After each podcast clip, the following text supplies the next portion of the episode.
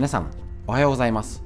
2月2日金曜日第694回手作り酵素ラジオ。本日も今週最後よろしくお願いします。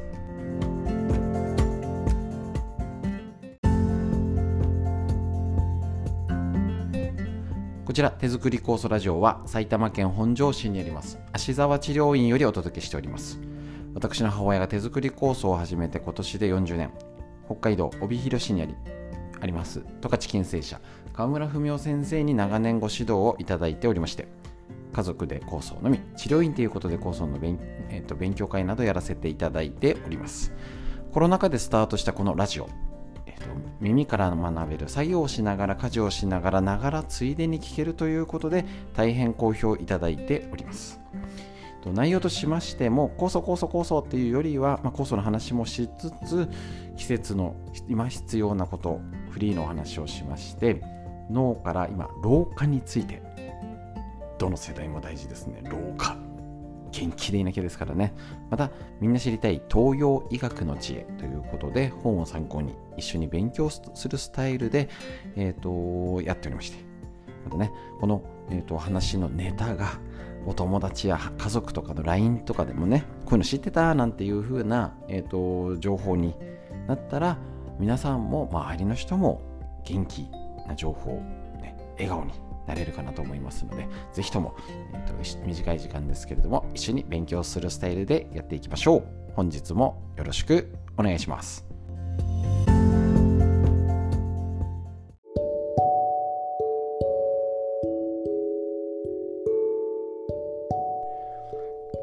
はい。ということで、フリーでお話しするこちらのコーナーから、えっ、ー、と、なんだか急にポカポカな感じで、もう花粉がうんぬんニュースで聞き始めました。ちょっとびっくりです。ただですね、ちょうど、えっ、ー、と、一気に冬の寒さみたいにガラリと変わっちゃって、なんだかね、でも日差しが変に午前中あったかくてね、春みたいな日差しだったんですけど、一転しております。体調が崩れやすいので気をつけてお過ごしください。で、えっと、前日に撮っておりまして、本日になりますけど、えっと、オシールストレッチのセミナーを、えっと、水道橋でやらせていただきましてありがとうございました。で、えっと、やっぱりですね、あの、リンパっていうことをテーマにお届けしたんですけれども、大事ですねと。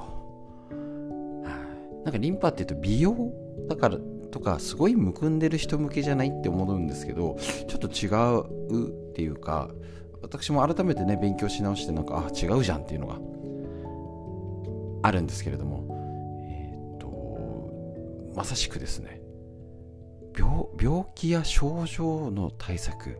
でリンパって調べれば調べるほど何と共通してんのっていうと東洋医学。聞いたことありますね気血水なんて。ここに関わってくるんですよね。巡り、ね、水は普通に水分、まあ、そこの水分にリンパも含まれるんですけど血が血液ですね。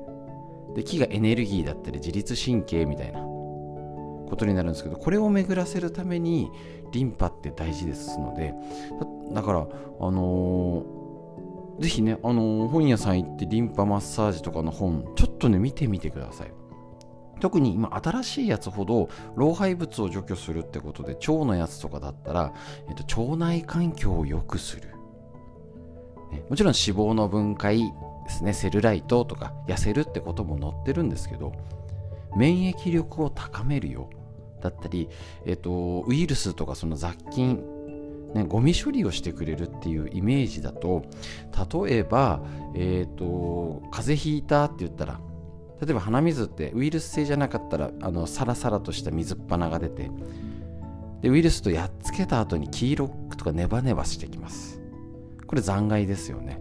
この残骸の処理も要はリンパがやってくれると。いうことなんですね。なので、えーと、その残骸の処理だったり他だと例えばやむなく手術する薬を飲む。ね。そういうことありますよね。そういう時にあの胃腸炎も効いたりしましたね。抗生物質飲むと私すぐお腹おかしくなっちゃうんですけど例えばそういうね医療行為しょうがないよね。あのー、元気になるために一時的にね、あのー、使った。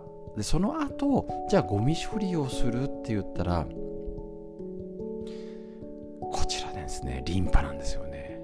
でえっ、ー、と去年ですかねリンパのセミナーみたいなのがちょちょなんか地元であってですね。あの行ってきたんですけれども。まあそこはまあざっくり言うとリンパの話してあのリンパのところに塗るといいよっていうクリームを販売してるっていうまあお決まりのパターンではあるんですけれども。それだってねあのそういう塗り方で良くなるんだったらいいと思うんですけど。その塗るクリームが結局酵素配合。野草のエキスから酵素を抽出したみたいな。で結局そのリンパ節に溜まった老廃物を分解してくれるのが酵素じゃんってことなんですよね。酵素塗りゃいいじゃんっていうことなんです。そうなってくるとちょっとただ美容でむくみであのリンパなんかゴシゴシって絞るイメージがありますけどあんまあの今日やったらもう全然ゴシゴシ絞るとかじゃないんですけどで今新しい方も優しくやりましょうってなってますそうすると結局ちょっとイメージが違うんじゃないっていう風にもなってきますしあじゃあ酵素使えるんだだったり老廃物そのね、えーと、体が汚れが溜まったのやつを押し出そうにもなるしで、えーと、話のテーマのポイントでもあったんですけど心臓と腎臓なんですよね。どういうこと？えーとリンパっていうのはリンパだけで単独で成り立つものじゃなくてそもそもなんでどうやってできたかっていうと動脈で流れてって血管がね先っぽに流れてって静脈で戻ってきます。そういう期間があるのになぜリンパができたか。ある意味、えーと、体が普通複雑になってきて初期の進化の過程で魚、ね、両生魚両生類なんとかで途中からできたので、えー複雑じゃないとねないんですよ。でどうしたかっていうと動脈で先っぽ指先とかにね、えーと、毛細血管でって言って染み出たりいろんな動きをしてくると老廃物が増えちゃうんですよね。要は静脈で回収しきれなかった分をリンパっていうのを作ってすごいです、まあ、そういうできたらもうすごいんですけどそれを吸収回収するために作られたので一方向ってことなんですよ。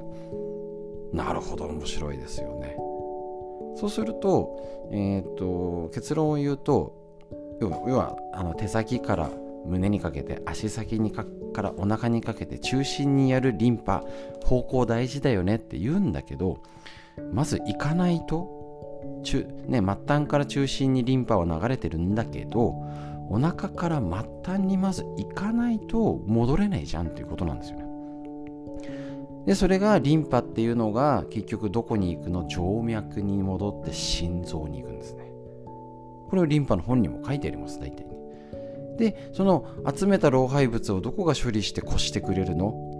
腎臓なんですよ。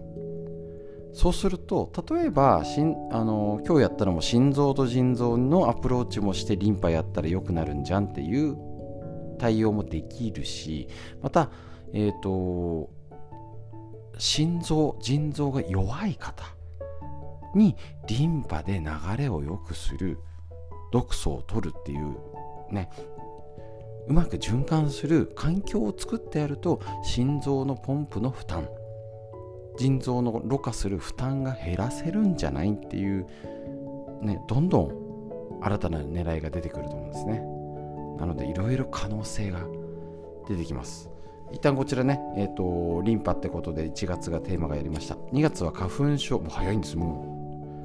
ちょっと早いなって思ってたら早くない。花粉症とかアレルギー、鼻鼻とか呼吸器系のテーマで2月をお届けいたしますので、朝のライブ配信とともに、また、え、ー、と、3月の第1度木曜日、7日かな、やりますので、よろしくお願いします。フリーの話、以上です。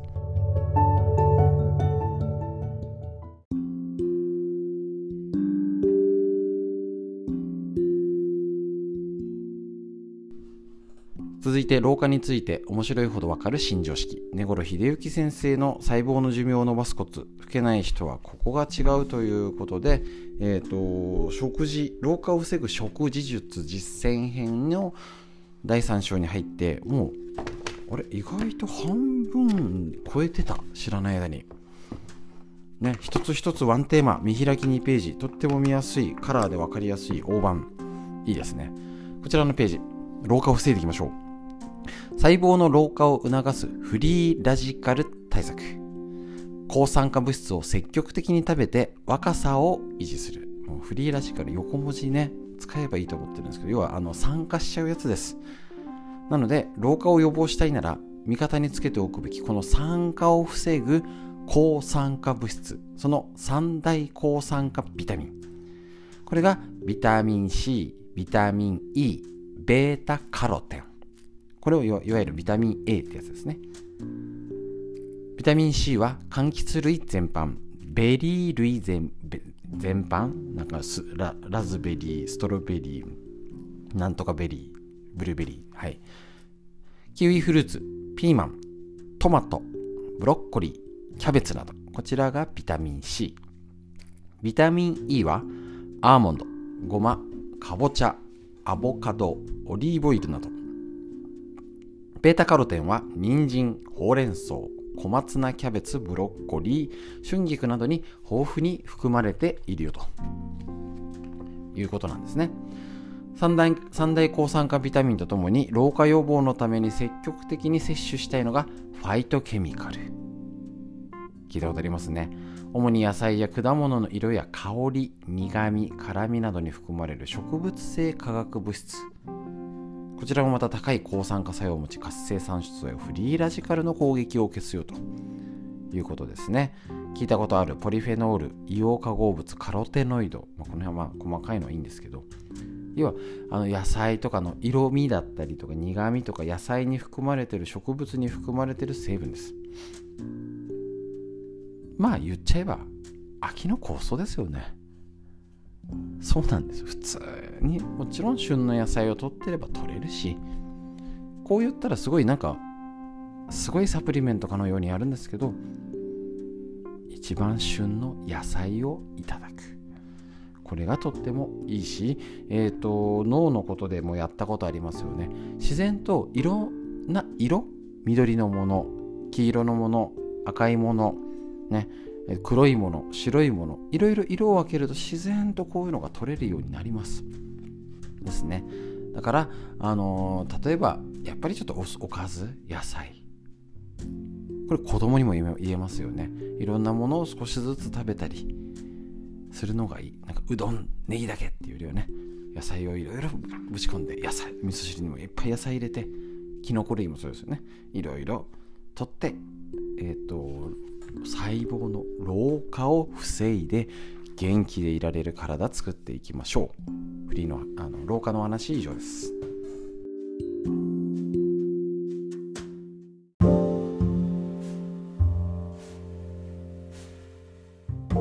続いてみんな知りたい東洋医学の知恵。緑薬品漢方堂の毎日漢方。体と心をいたわる365のコツ桜井大輔先生夏目社よりこちらも3回り目半ぐらい紹介しておりますけど結構要は下手したら3回ぐらい聞いてるはずなんですけど初めてのように聞こえる私すいません初めて言ってるかのように言ってる時もあります。そんなもんです。でもそれぐらいがちょうどいいかもです。今日のページ2月ですね。はい。えっ、ー、と、冬のうちの対策が春の花粉症を軽くします。間違いないですね。春にはもう、でももう花粉が怪しいのでね、今です。今冷やしたらやばいです。春に悪化する花粉症の症状を軽減するためには、実は冬の間に体を整えていくことがとても大切です。季節の養生というのは次の季節を快適に過ごすための備え。冬から始める花粉症対策では花粉など外敵に負けない体づくりをすることが第一です。外敵である邪気からから身を守る防御の役割を果たすのは体表を取り巻く液皮膚表面にある液これを私は常在菌だと思っております。花粉症の症状を軽くするにはこの液を十分に体内に溜めて体を守る力を守ること。ある意味これ除菌殺菌で傷つけちゃってるとも言えます。息を蓄えるには一朝一夕ではできないので冬のうちから体質改善に努め体調を整えておきましょう。具体的には56ページと64ページで紹介します。とまあ酵素を塗って体温めてで腸内環境を整えれば OK です。それを花粉症がああひどくなってきた前に今いかにできるかです。間違いありません。東洋医学の知恵以上です。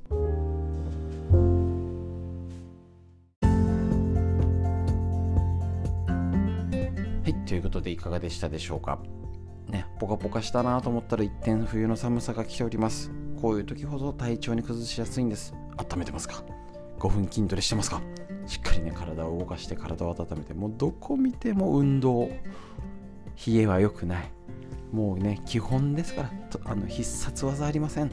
ね、ちゃんといつもできてる方おめでとうございます。そんなね自分を褒めてあげましょう。ということで心と体の最後のストレッチ。深呼吸です。しっかり息吸って吐いて背中回して肩回して息吸って吐いて素敵な一日が始まりました。皆さんにとってより良い一日より良い週末をお過ごしください。本日も今週も最後までお聴きくださいましてありがとうございました。